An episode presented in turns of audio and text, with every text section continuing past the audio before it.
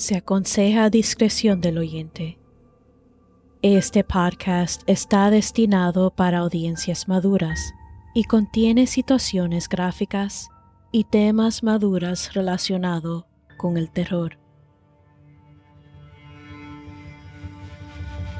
Buenas noches y bienvenidos a Bestia, the podcast. Estamos en la segunda luna llena de agosto, llamado Super Blue Moon. Dos lunas llenas en un mes. ¡Qué excelente! Bueno, y ahora la creepypasta de esta noche está titulado Arcángel.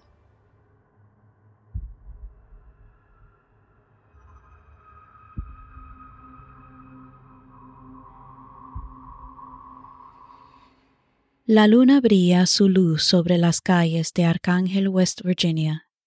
Los pájaros y las ardillas anidaban en los altos árboles que rodeaban la ciudad. Los mapaches, venados y las ranas habitaban el suelo del bosque. Las criaturas dormían bien por la noche, pero la gente de Arcángel no. Se sentaban temorosos en sus sillas, erguidos en sus camas, algunos apoyados contra sus puertas, todos unidos en silencio, ninguno de ellos se movían. Temían lo que estaba fuera de sus puertas, lo que viajaba por las calles en la noche. Craig Morris sostenía la mano de su esposa, Christine. Se miraba de vez en cuando articulando, Te quiero, mientras los sonidos se hacían más fuertes. Julia, su hija, tenía su cobija firmemente estirada sobre su cabeza, con sus ojos cerrados, deseando que los monstruos la dejarían en paz. Craig temía por su hija, pero también temía por sí mismo. Su puerta golpeaba sin piedad.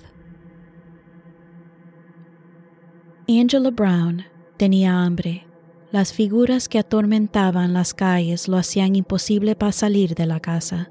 Ella no había comido en casi una semana y se empezaba a notar. Nunca fue una chica delgada, pero el hambriento había empeorado su salud.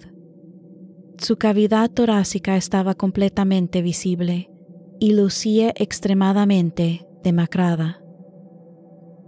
Se sentó en la única habitación sin ventanas de su casa, el baño del primer piso.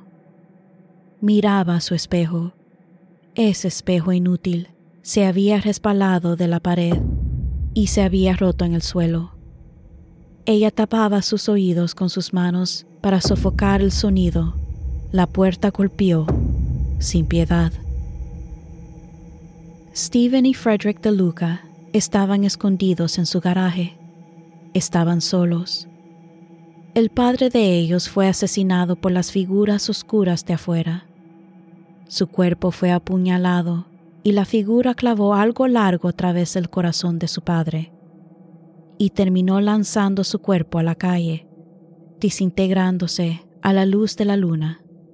Los dos hermanos cantaron en voz baja, repitiendo las palabras que a menudo cantaba su madre antes de que ella también fuera tomada. Cantamos a la gracia de la noche, cantamos a las estrellas en el cielo, cantamos a la luna tan blanca, cantamos hasta el día en que morimos. Ellos cantaban para bloquear los sonidos de furia que venían de más allá de la puerta del garaje. Se abrazaban y cantaban. Su puerta golpeaba sin piedad. La tienda general de la esquina estaba tapiada, pero el dueño y su hija podían ver fuego a través de los espacios de las tablas. Fuego y figuras oscuras que gritaban y rugían y golpeaban contra las ventanas. La niña lloraba en los fríos y temblorosos brazos de su padre. Las puertas golpeaban sin piedad. La noche avanzaba y los golpes nunca cesaban. Los habitantes de Arcángel se abrazaban y lloraban. Gloria Pitt y Lauren Housted se escondieron bajo su cama. El pequeño Joey Richards se encogió de miedo dentro de su armario. El sacerdote Uriel Michaels se recostó debajo de dos bancos. La familia Crenshaw se tomó de la mano en el sótano. No oyeron cuando la puerta se derrumbó. Afuera, en las calles, las figuras sostenían antorchas. En sus manos habían estacas de madera y alrededor de sus cuellos había crucifijos. Estaban enojados. Los vampiros en la ciudad de Arcángel deben ser destruidos.